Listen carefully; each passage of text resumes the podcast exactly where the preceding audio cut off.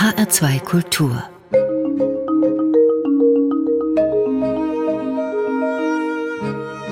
Doppelkopf Heute zu Gast Hans Christian Ströbele, Wertkonservativer, Gastgeber Johannan Schelliem.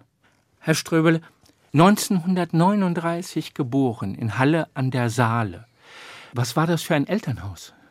Das war ein bürgerliches Elternhaus. Mein Vater war in Skopau, das ist bei Halle, Chemiker. Und wir haben in einer Werkssiedlung gewohnt, soweit ich mich erinnere, abgeschlossen von der übrigen Welt, jedenfalls außer dem Dorfteich, den es da gab und dem Haus, in dem wir gewohnt haben und dem Garten und einer Eisenbahnlinie, die in der Nähe vorbeiführte, erinnere ich da fast nichts. 1945 haben Sie da Bilder von Tannenbäumen im Kopf als Kind, von Fliegerangriffen? Ja, ja, ja. Es gab häufige Fliegerangriffe. Da mussten wir manchmal in der Nacht raus aus dem Bett und aufs Fahrrad von Vater oder Mutter. Meine eine Schwester, die ältere, die konnte schon mit so einem kleinen Fahrrad fahren und dann fuhren wir in einen riesen Bunker. Da erinnere ich mich aber nur an die Fahrt dorthin. Und dann sind wir irgendwann offenbar zurückgefahren. Aber manchmal war die Zeit auch so kurz nach dem Fliegeralarm, dass wir runter in den Keller gingen.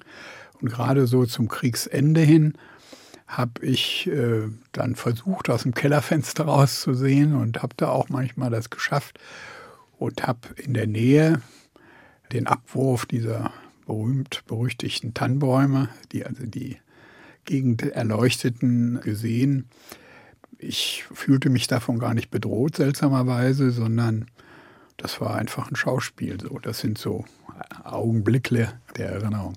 Das und 45 erinnere ich mich, äh, dass die Amerikaner dann kamen und auch bei uns waren, also auch vor dem Haus. Meine Eltern konnten Englisch und hatten dann schon sehr bald relativ guten Kontakt zu den Amerikanern.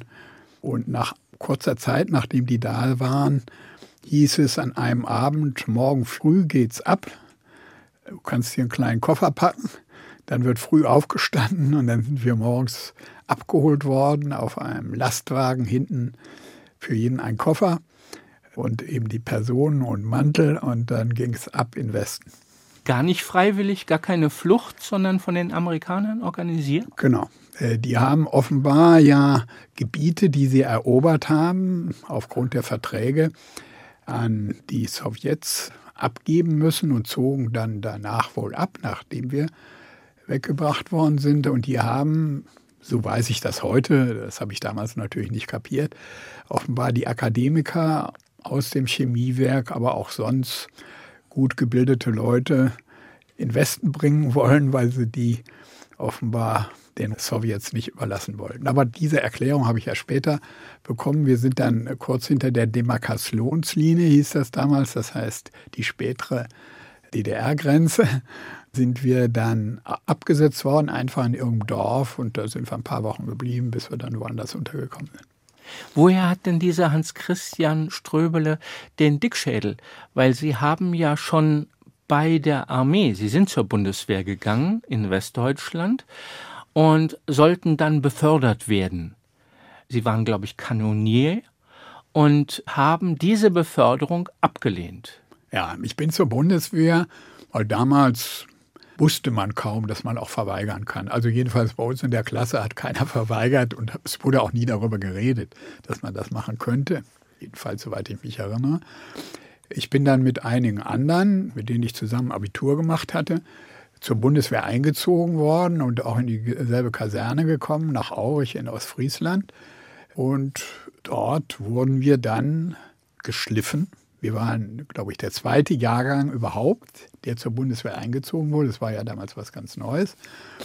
Und unsere Offiziere, vor allem die Feldwebel und Unteroffiziere, waren alles alte Wehrmachtssoldaten, die den Ton drauf hatten, die den Schliff drauf hatten und die uns dort dann schikaniert haben. Und das wollte ich mir nicht gefallen lassen. Und da habe ich mir alles Mögliche überlegt, zum Beispiel, dass ich irgendwie krank wurde, was am Knie hatte und so. Jedenfalls sollte ich dann auch, Vierteljahr verspätet, zum Gefreiten befördert werden. Das ist so die erste Beförderung, die es da gibt. Und dann hatte ich mir schon ein Wehrgesetzbuch überhaupt angeschafft und hatte ich irgendwo gefunden, man kann die Beförderung auch ablehnen. Und da habe ich gesagt, jetzt zeige ich es denen mal. Das wollte ich eigentlich mit ein paar anderen äh, Mitsoldaten machen, Kameraden. Die anderen haben das aber nicht gemacht. Und dann bin ich also vorgetreten, habe den Arm gerufen und habe gesagt, ich lehne hiermit die Beförderung zum Gefreiten ab. Das war ein Skandal. Treten Sie zurück und melden sich bei mir. dann von dem Offizier, also dem Hauptmann, der die Beförderung da ausgesprochen hatte. Das war so ein kleiner Akt des Protestes, sage ich mal. Ich will das nicht überbewerten.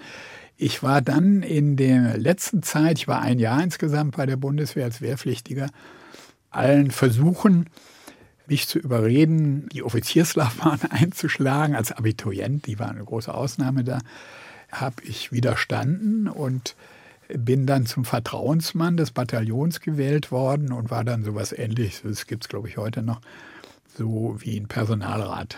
Und war auch von vielen Sachen freigestellt, sodass ich nicht mehr geschliffen werden konnte. Also so hinlegen in die Matsche und durchkriechen und bis zur Erschöpfung oder bis nach der Erschöpfung mich jagen lassen, das habe ich alles nicht mehr machen müssen. Wann kommt denn Hans-Christian Ströbele eine politische Initialzündung, ein Ereignis, wo Sie gemerkt haben, jetzt engagiere ich mich. Bis 1967 war ich ein politisch interessierter Mensch. Ich habe immer Zeitung gelesen, was sehr selten war. Es war lange nicht alle um mich rum, aber ich habe, das war ich von zu Hause gewohnt. Ich habe immer die Welt gelesen und habe natürlich das also immer eifrig Radio gehört und das langsam aufkommende Fernsehen äh, auch. Wir haben dann auch in unserer späteren Wohngemeinschaft dann auch mal so ein Ding angeschafft.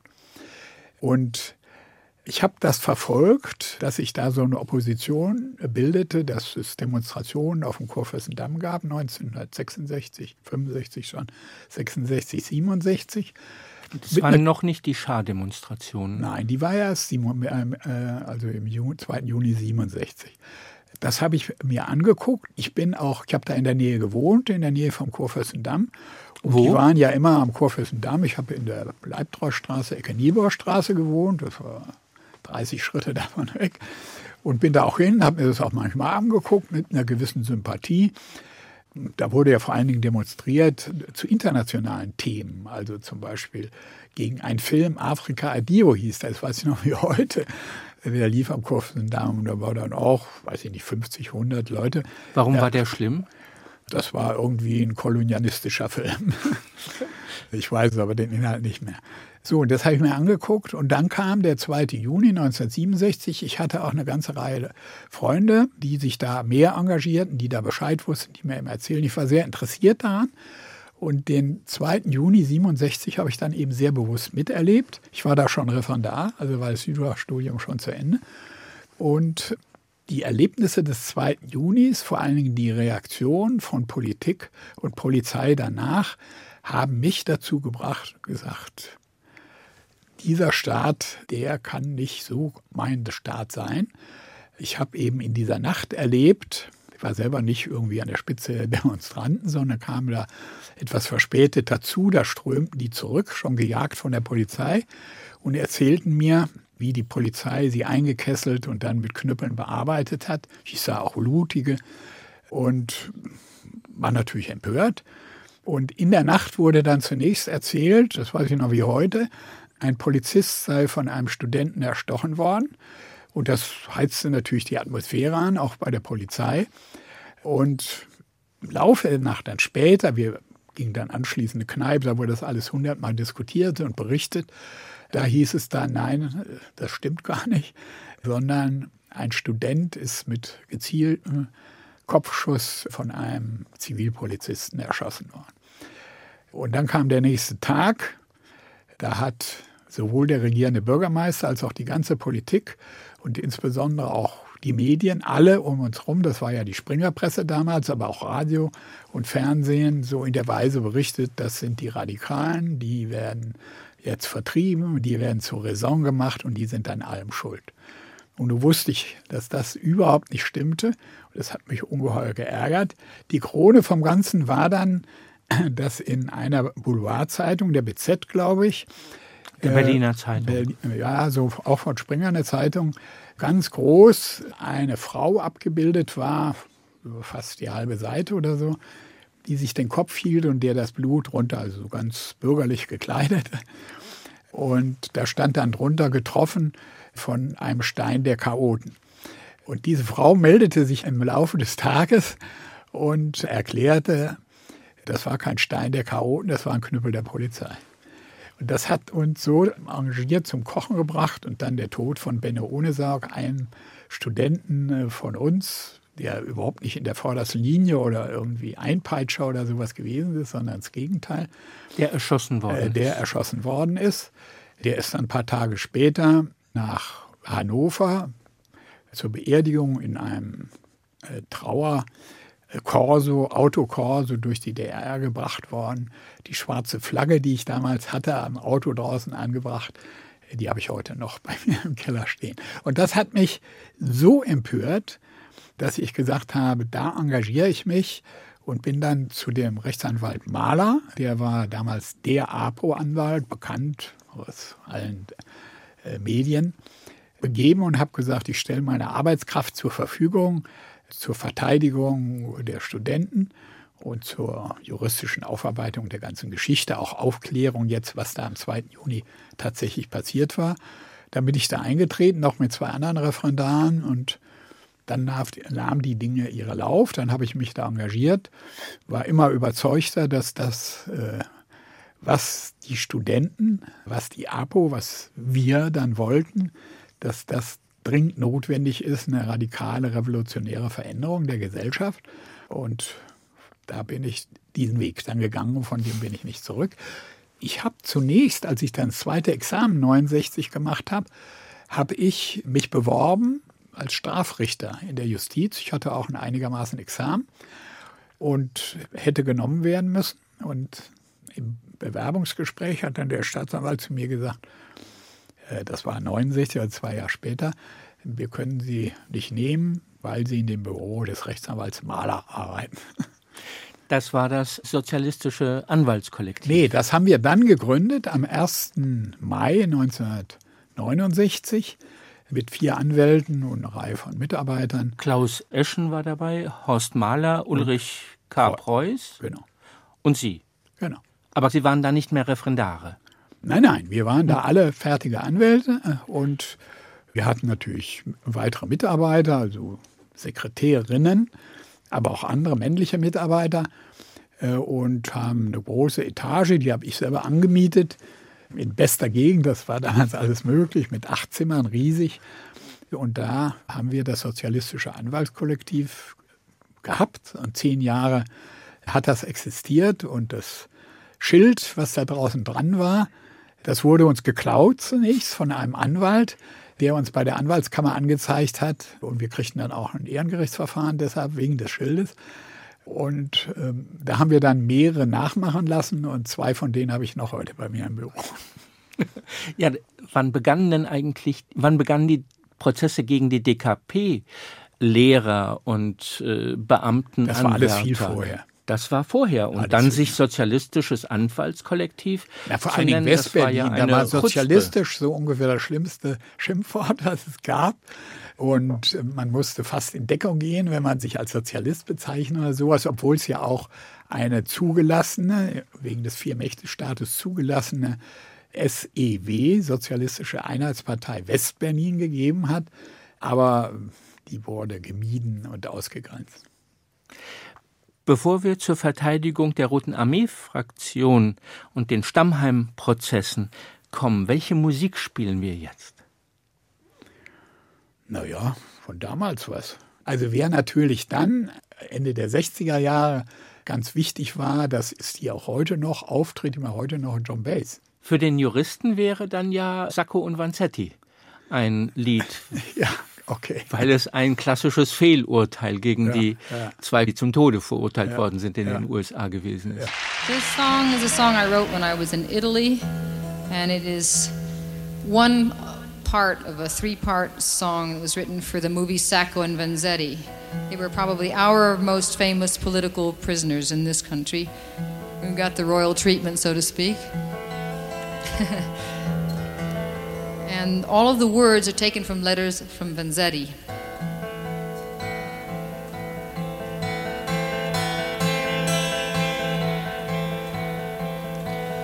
Father, yes, I am a prisoner.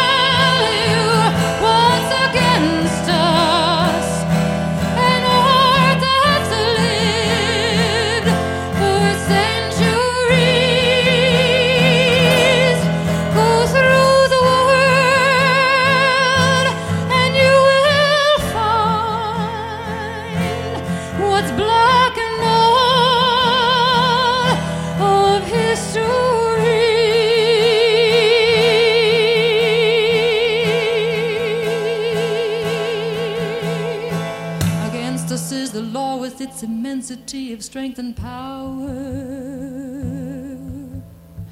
Against the law. Police know how to make a man a guilty or an innocent.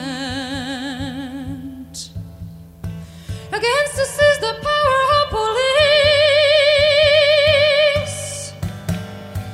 The shameless lies that men have told will evermore be paid in gold.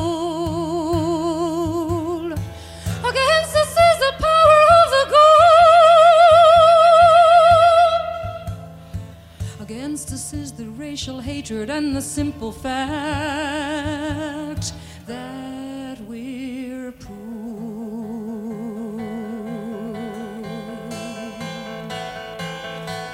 My father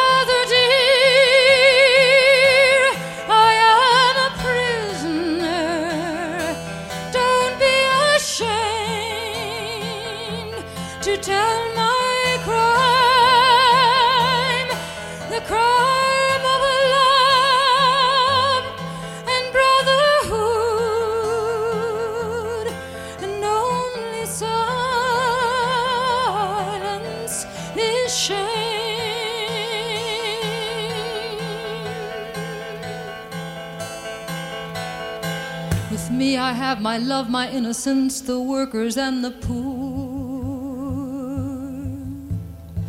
For all of this, I'm safe and strong, and hope is mine. Rebellion, revolution don't need dollars, they need this instead.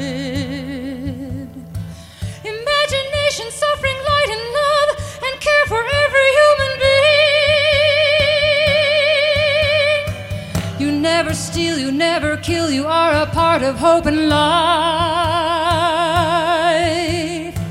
The revolution goes from man to man and heart to heart. And I sense when I look at the stars that we are children of life. Death is small.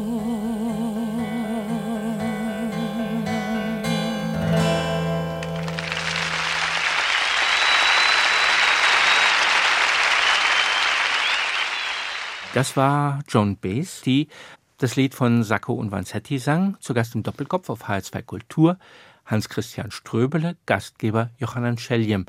Hat die 1970 gegründete Alternative Liste in Berlin, die haben ja Sie mit Otto Schülli gegründet. Das ist ja eine sehr seltsame Konstellation. Hat die Alternative Liste etwas zu tun mit dem Gründungsparteitag zehn Jahre später, also 1980, in dem ja ganz viele Bewegungen, ganz unterschiedliche Strömungen zueinander finden. Ja, Ende der 70er Jahre entstanden sogenannte Wahllisten. Wir wollten ja keine Partei sein.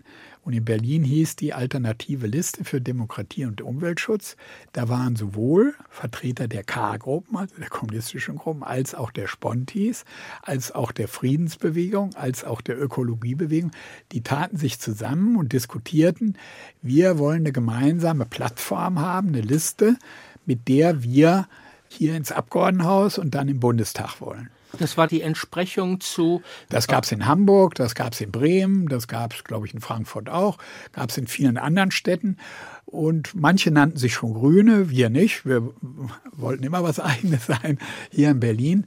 Und jetzt war das war nicht so, dass Otto und ich die gegründet haben, sondern wir waren bekannte Anwälte und vielleicht auch äh, gebraucht oder gewünscht so als Multiplikatoren waren wir daran beteiligt, also aktiv und die das gemacht haben, waren andere. Wir haben, der Otto Schily hat ein Büro dafür eingerichtet, so ein Organisationsbüro, brauchte man ja auch. Und ich war eben auch bei allen Veranstaltungen. Wir sind nicht mal beide eingetreten danach, weil nämlich zunächst diese alternative Liste von der K-Gruppe dominiert wurde in der Gründungsversammlung. Und da haben wir gesagt, da wollen wir uns nicht vor den Karren sparen lassen, da gehen wir nicht rein. Und ich bin erst Jahre später dann eingetreten, als ich schon Bundestagskandidat war für die, äh, für die AL damals, also für die alternative Liste. Also so ist das äh, zustande gekommen. Otto, die AL hat für den Bundestag Kandidaten aufgestellt? Ja, das war ja eine eigene politische selbstständige Einheit. Und äh, die äh, Listen, die hier in Berlin die wurden ja dann entsprechend so viel Sitze denen zugesprochen, wie sie hier an Wahlstimmen kriegten. Und da hat die AL einen Abgeordneten damals in der ersten Bundestagswahl, wo sie angetreten ist, 83 in den Bundestag bekommen. Und ich war dann Nachrücker. Ich bin ja dann 85 in den Bundestag nachgerückt. Und da bin ich, kurz davor, bin ich dann eingetreten, in die, also jahrelang gar nicht. Ich kannte die ja alle und habe mit denen viele Kontakte gehabt und bin ja auch auf die Liste gekommen habe mich ja auch auf die Liste beworben, aber mhm. als Nicht-Mitglied. Mhm. Das habe ich auch laut gesagt, also das wussten ja alle. und jetzt zu Otto Schily, der ist nachher durch die Spree von mir getrennt gewesen. Der war nachher Bundesinnenminister. Altmorbid war die Adresse, direkt an der Spree. Und ich war auf der anderen Seite der Spree, der konnte von seinem Zimmer ganz oben in dem Turmzimmer in mein Anwaltsbüro, meine Wohnung reingucken, habe ich immer den Leuten gezeigt, die zu mir aufpassen. Da oben sitzt der Otto Schilly, der kann gucken.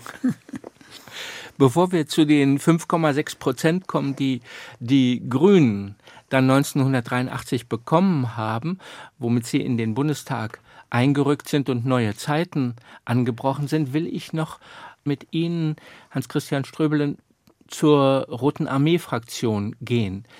Wie haben Sie dieses Mittlertum, wie haben Sie diese Vermittlung zwischen zwei verfeindeten Teilen ausgehalten. Auf der einen Seite die Mitglieder der Roten Armee-Fraktion, die gesagt haben, das ist ein Schweinesystem und du gehörst dazu weil du vertrittst diese Gesetze und zum anderen eben die bundesrepublikanische Öffentlichkeit oder die westdeutsche Öffentlichkeit, um es besser zu sagen, die gesagt hat, das sind die linken Anwälte und die sind verbündet mit diesen Terroristen. Wir Anwälte vom sozialistischen Anwaltskollektiv waren ungeheuer angesehen, weil wir auch sehr gebraucht wurden von der außerparlamentarischen Opposition, auch in den 70er Jahren. Wenn man irgendwie Ärger hatte mit der Polizei oder mit Gerichten oder mit der Universitätsverwaltung oder von Mieter, dann ist man ins Anwaltskollektiv gegangen. Dann ist man dahin gegangen und wir haben die Mandate übernommen. Wir haben sehr häufig nicht nach Geld gefragt, sondern wir haben uns als Genossen gesehen, deren eine zentrale Aufgabe war, den Genossinnen und Genossen in ihren juristischen Auseinandersetzungen mit dem Staat zu helfen. Und so war eigentlich unser Ansehen bei den verschiedenen Gruppen, Bewegungen eigentlich immer bei allen sehr, sehr positiv. Und auch bei den Leuten aus der RAF, die haben uns ja, nachdem sie dann inhaftiert wurden, immer sofort am selben Tag oder so noch kontaktiert, eine Karte geschickt oder anrufen lassen oder was auch immer. Komm sofort, ich bin in Frankfurt festgenommen, besuch mich. Oder Andreas Bader wurde in Frankfurt festgenommen, 72.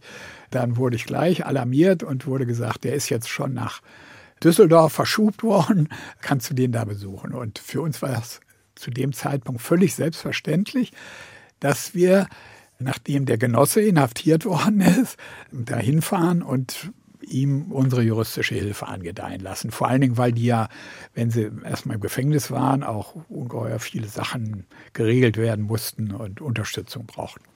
Das haben wir dann gemacht und wir wurden von ihnen natürlich immer belächelt. Also eine der gar nicht sehr lobend gemeinten Bemerkungen war, zu mir zum Beispiel, du bist doch der Letzte, der an den Rechtsstaat glaubt.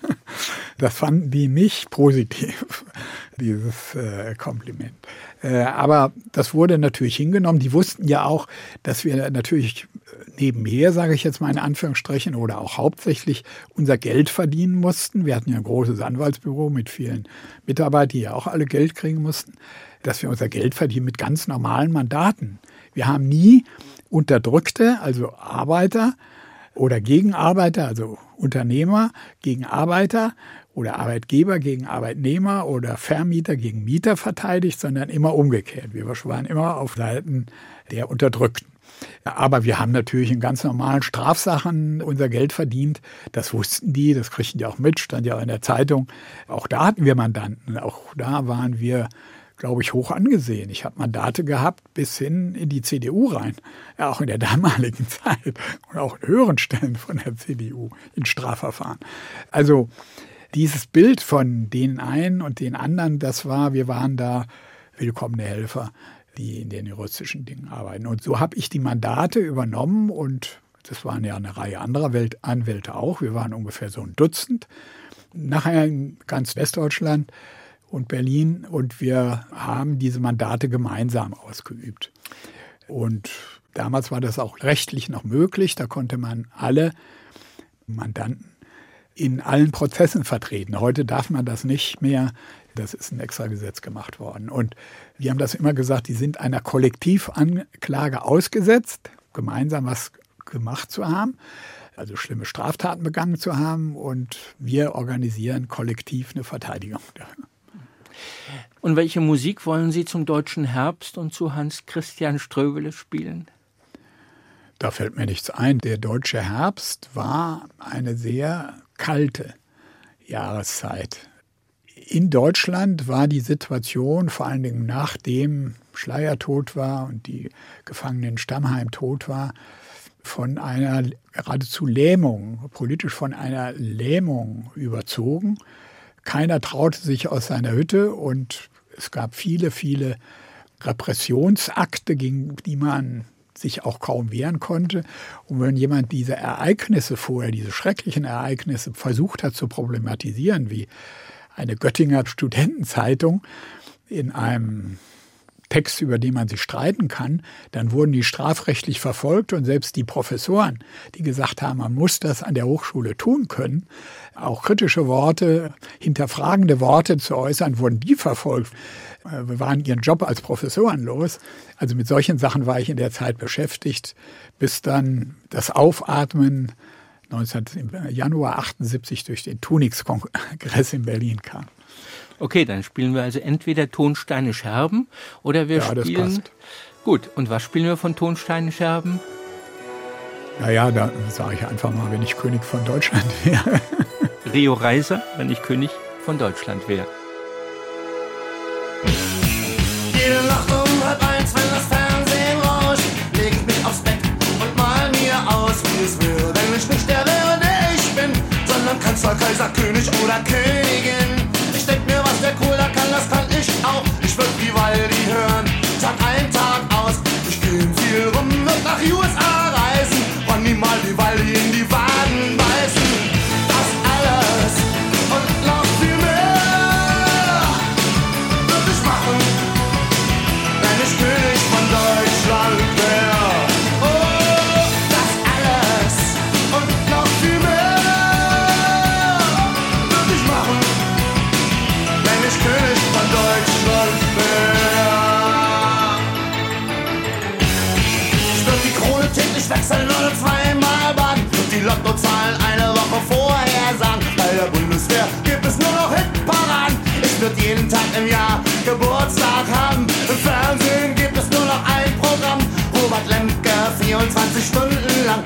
Hätte 200 Schlösser und wenn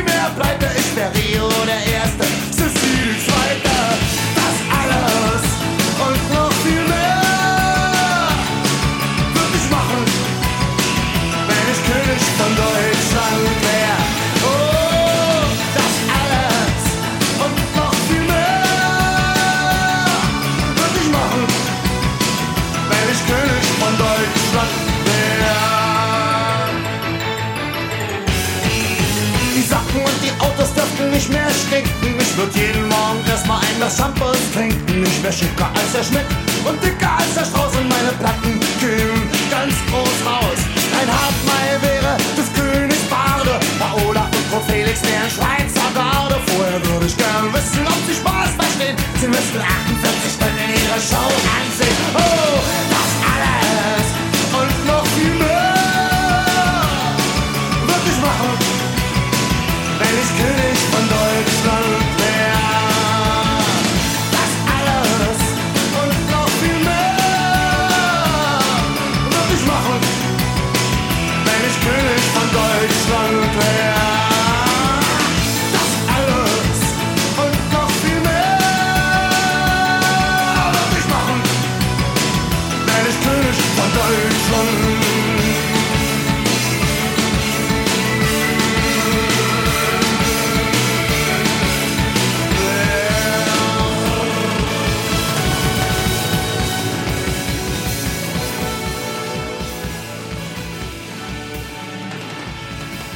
Das war Rio Reiser, wenn ich König von Deutschland wäre, gewünscht von Hans Christian Ströbele, dem König von Kreuzberg, wie er auch genannt wird. Zu Gast im Doppelkopf auf HR2 Kultur, Gastgeber Johann Scheljem. Hans Christian Ströbele, ist Ihnen zu verdanken, dass Angela Merkel Kanzlerin werden konnte? Ja, das behaupten manche.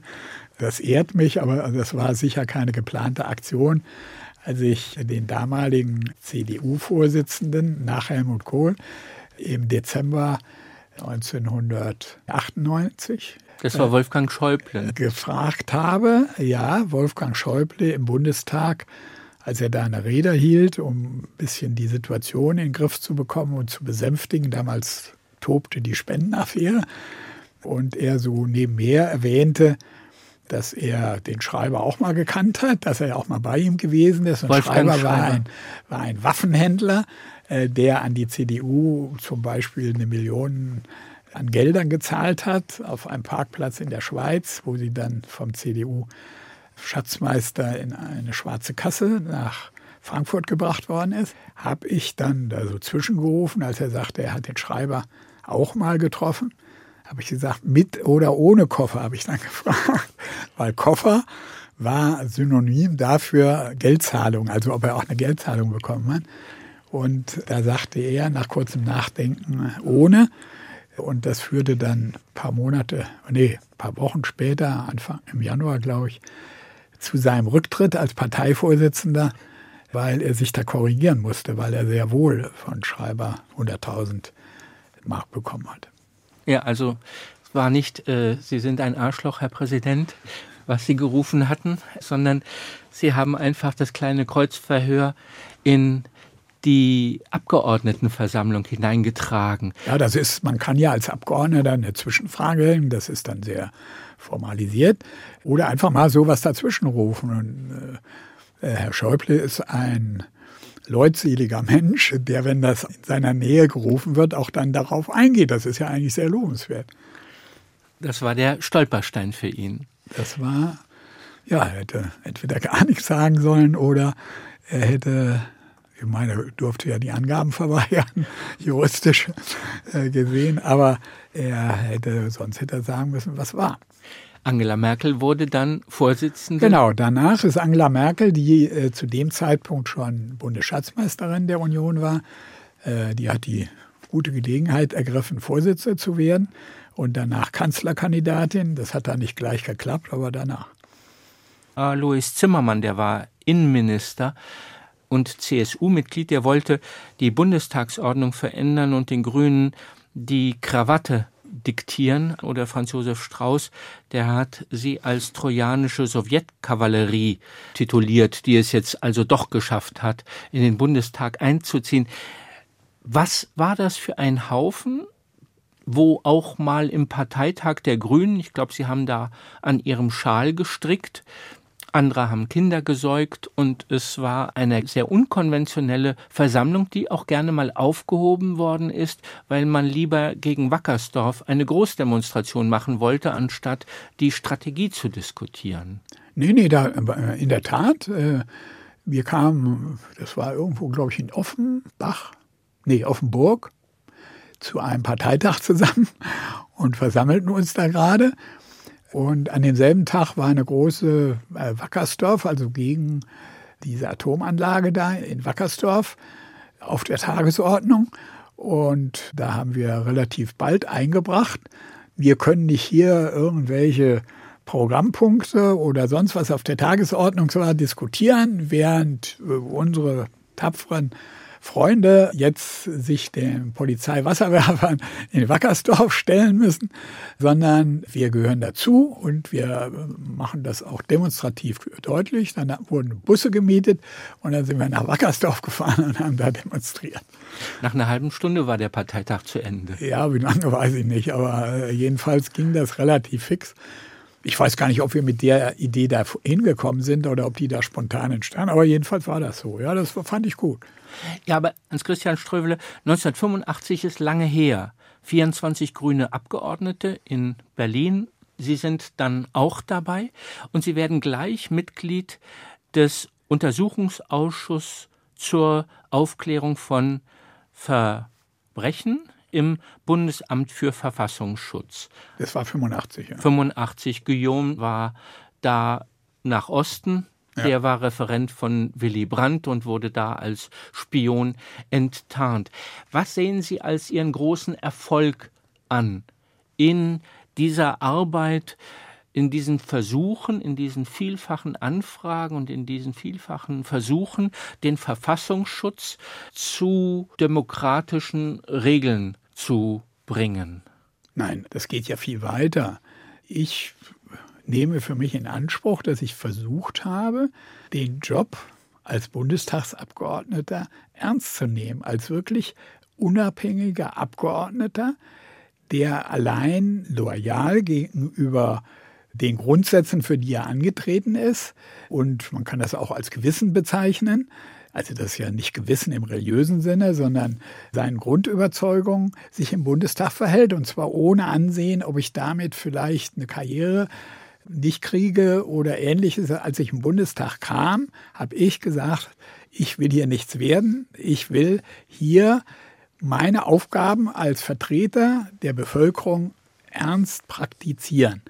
Und dazu gehört natürlich auch, dass ich unabhängig die Regierung kontrolliere. Da gibt es extra Artikel im Grundgesetz, die das regeln, wie zum Beispiel die Einrichtung eines Untersuchungsausschusses. Und ich war in fünf Untersuchungsausschüssen in meiner Bundestagszeit, wahrscheinlich in mehr großen Untersuchungsausschüssen als jeder andere Abgeordneter in der gesamten Geschichte des Bundestages. Die beschäftigten sich zum überwiegenden Teil mit denen, wo ich beteiligt war, mit, in der Tat mit Geheimdiensten, Verfassungsschutz, Bundesnachrichtendienst, zweimal Bundesnachrichtendienst, jetzt zuletzt im Zusammenhang mit den Snowden-Enthüllungen.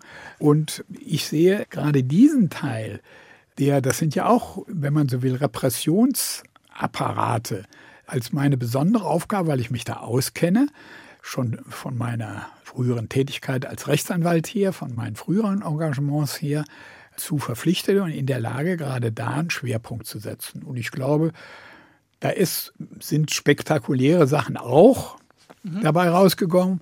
Aber es geht um das Grundsätzliche, dass man sagt, ich gucke der Regierung auf die Finger, wo immer ich kann und mit allen Möglichkeiten, die ich als fragender Abgeordneter habe. Ich kann direkte Fragen, mündliche Fragen stellen kann, schriftliche Fragen stellen. Ich kann Fragen stellen in solchen Ausschüssen und habe da viel, viel Lebenszeit investiert und würde es auch wieder tun, auch weiter tun, wenn ich körperlich dazu in der Lage wäre. Geben Sie mir Beispiele, Hans-Christian Ströbele. Was äh, ist dabei rausgekommen? Also die Untersuchungsausschüsse haben große Defizite. Sie, das, was sie eigentlich erreichen könnten, erreichen sie in der Regel nicht. Also alles aufklären und so. Weil sie zum Teil nicht konsequent ihre Rechte nutzen, zum Teil aber auch, weil sie abhängig sind von dem, was die Regierung ihnen als Information liefert. Aber alle Untersuchungsausschüsse, in denen ich war, haben skandalöse Sachen ans Tageslicht gebracht. Beispiel. Ich, ich, ich fange mal an mit dem ersten, weil den bisher am wenigsten über den geredet wird, den in den 80er Jahren, 85. Da haben wir in diesem Ausschuss und ja nicht nur Guillaume aufgeklärt, sondern die ganze Tätigkeit des damaligen Bundesamts für Verfassungsschutz. Und da ist zum Beispiel rausgekommen, dass im Wahlkampf 1983, dem ersten Wahlkampf, wo Grüne sich beteiligt haben, ein CDU-Abgeordneter, heißt Todenhöfer oder hieß Todenhöfer damals, der hat sich damals an den Staatssekretär im Innenministerium gewandt, der hieß Spranger, und hat gesagt, hör mal, kannst du mir nicht Informationen über den Kandidaten Chili besorgen? Und dann hat der gesagt, ja, ich will mal gucken, was sich machen lässt. Der Verfassungsschutz war ja ihm unterstellt, wenn man so will. Und dann hat er sich an den Verfassungsschutz gewandt und dann hat der damalige Präsident vom Verfassungsschutz hat dann gesagt, ähm, ist eigentlich nicht so richtig unsere Aufgabe. Und dann hat er das aber trotzdem angeordnet und dann wurde tatsächlich auch ein Dossier über den Bewerber Chili erstellt damals und zur Verfügung gestellt. Also könnte man doch heute aus der Haut fahren, wenn man sowas hört. Das ist doch wirklich nicht Aufgabe des Verfassungsschutzes. Oder ich war in einem anderen, da ging es auch um, das, äh, um den Bundesnachrichtendienst, den größten deutschen Geheimdienst. Das war der äh, dritte Untersuchungsausschuss, in dem ich war. Da war äh, haben wir zum Beispiel rausbekommen, dass während des Irakkrieges, an dem die Bundesrepublik Deutschland nicht beteiligt gewesen ist und ja sich was groß darauf eingebildet hat, da machen wir nicht mit, das halten wir nicht für richtig, das halten wir rechtlich auch nicht für in Ordnung, dass in dieser Zeit zwei Agenten des Bundesamts für Verfassungsschutz nach Bagdad, also mitten in den Irak, geschickt worden sind, die dort während des Irakkrieges sehr wohl mitgemacht haben, nämlich ausspioniert haben Ziele für die Amerikaner, die dann anschließend bombardiert worden sind. Die haben denen die Koordinaten der Ziele in Bagdad genannt, zum Beispiel eine Offiziersschule, die ist dann dreimal bombardiert worden, so dass man sagen kann heute, es war immer noch richtig, sich an dem Krieg nicht zu beteiligen, aber so ganz sauber seid ihr auch nicht geblieben. Das war nun meine eigene Regierung, das war die Regierung, die ich auch gewählt hatte, also Rot-Grün. Unter Trotz, Schröder. Äh, unter Schröder, der, Ausschuss, äh, der Untersuchungsausschuss war ja später, aber trotzdem habe ich es als meine Aufgabe angesehen, auch sowas ans Tageslicht zu bringen. Wenn sowas gelaufen ist, muss man das der Bevölkerung und der Geschichte auch mitteilen. Und so könnte ich Ihnen jetzt na, äh, ja, machen Sie ruhig. Den ganzen Tag einen Vortrag halten. Der große Scoop, wo man dann gesagt hat, na ja, das hat der Ströbele eigentlich nur als PR-Gag für sich selber gemacht. Das war dann, als Sie nach Russland gefahren sind und Edward Snowden getroffen haben. Warum haben Sie das gemacht? Warum haben Sie versucht, Kontakt zu Edward Snowden aufzubauen? Ja, weil ich äh, plötzlich im Laufe der ersten Enthüllung von Snowden Juni 2013 im Laufe der ersten Veröffentlichung aus den Papieren von Snowden.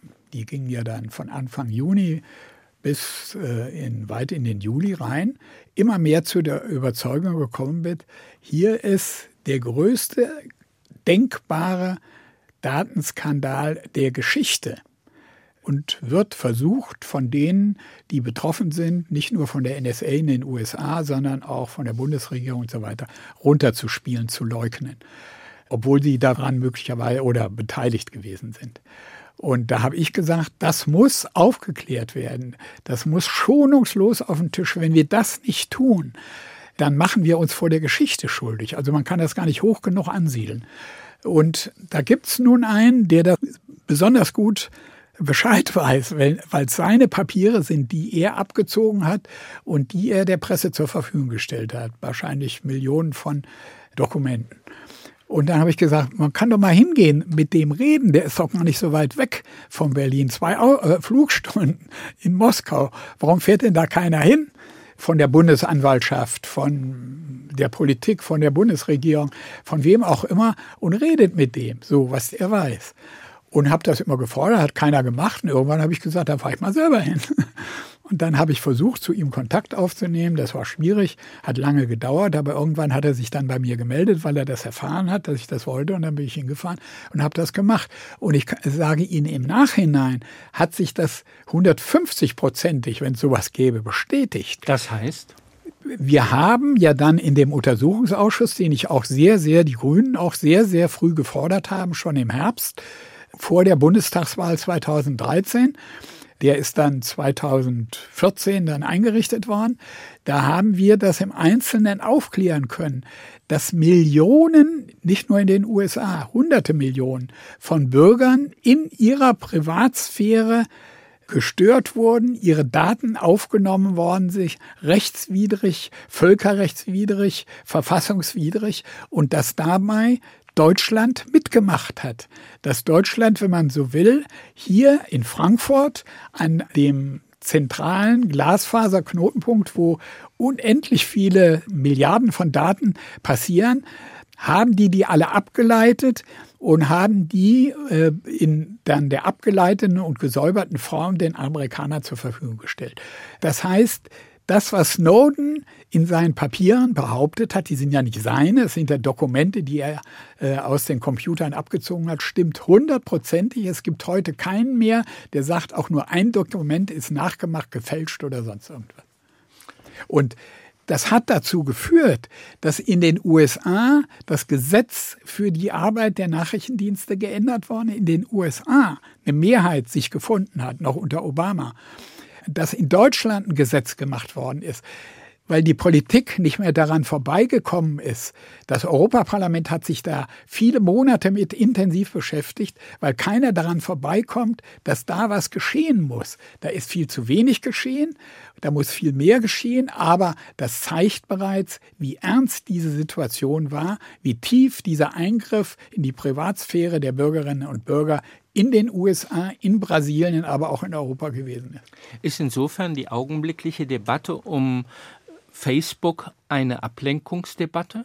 Nein, das ist ein weiterer Beweis dafür, was man, wenn so viele Daten zusammenkommen, mit angeblich harmlosen Daten, die Daten, die man ja in Facebook reingibt, sind ja nicht jetzt die sensibelsten, jedenfalls in der Regel sollten es sein, äh, sondern so normale, mit wem treffe ich mich wann, mit wem schreibe ich mir über was und so, sondern das allein aus den Daten von, ich glaube, 30 Millionen Usern daraus so viel Rückschlüsse gezogen werden, wenn die aufgearbeitet werden, kann man da einen ganzen Wahlkampf in den USA möglicherweise mit äh, manipulieren.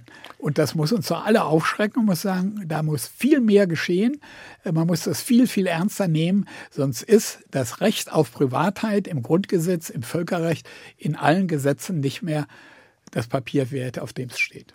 Ich danke Ihnen für das Gespräch. Ich freue mich sehr über diesen sehr jungen Alten, über diesen Elan und die Weisheit, die in diesen vielen Jahren angehäuft worden ist.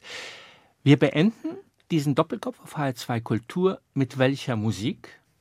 Naja, dann nehmen wir jetzt mal ein Thema, was zur Beruhigung beiträgt und nehmen den einzigen Song, der äh, unter Mitwirkung eines Abgeordneten gestaltet worden ist und der auf Platz zwei der Charts gekommen ist, nämlich gibt das Hand frei. Das ist ja auch noch ein Ziel von mir, was ich noch erleben möchte, dass das nicht nur in Kalifornien, sondern auch in Deutschland legalisiert wird. Herzlichen Dank.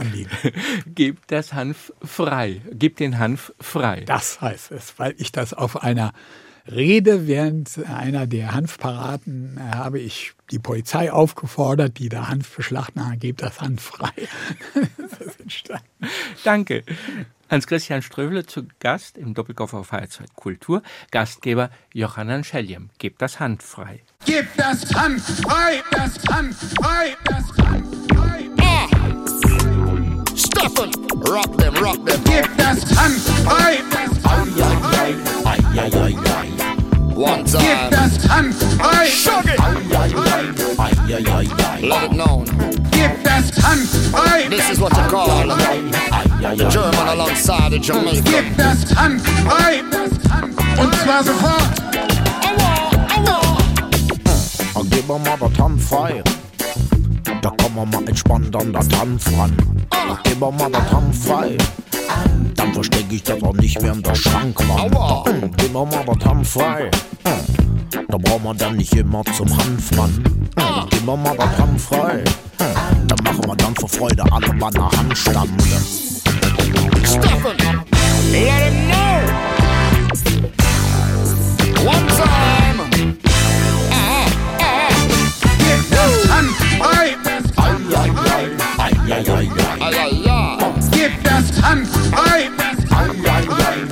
Gib das Handfrei.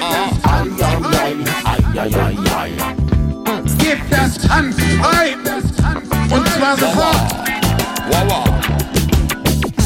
Gib mir mal das Handfrei. Da machen wir uns direkt mal einen Dampf an. Gib mir mal das Handfrei.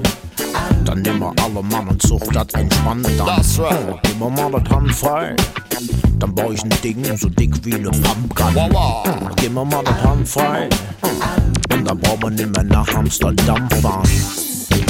Let him know. Stripper. Hit them good.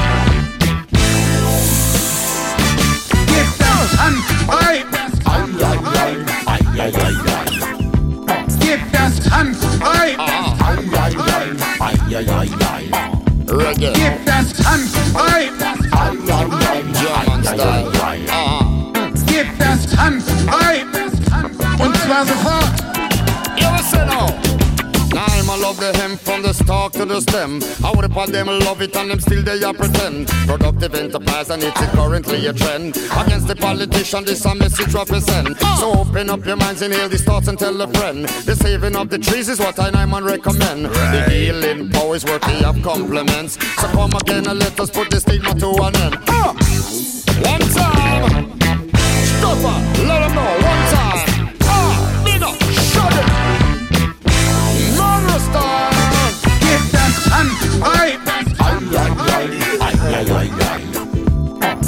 Das Handfrei. Wah, wah, wah, wah, wah, wah. Gib das Handfrei. Wah, wah, wah, wah, wah. Gib das Handfrei. Ja. Und zwar sofort. Gib das Handfrei. Ja, dann foreign. Gib das Handfrei. Bubbler style. Uh-huh, uh-huh. Gib das Handfrei. Yeah, yeah. Gib das Handfrei. Und zwar sofort.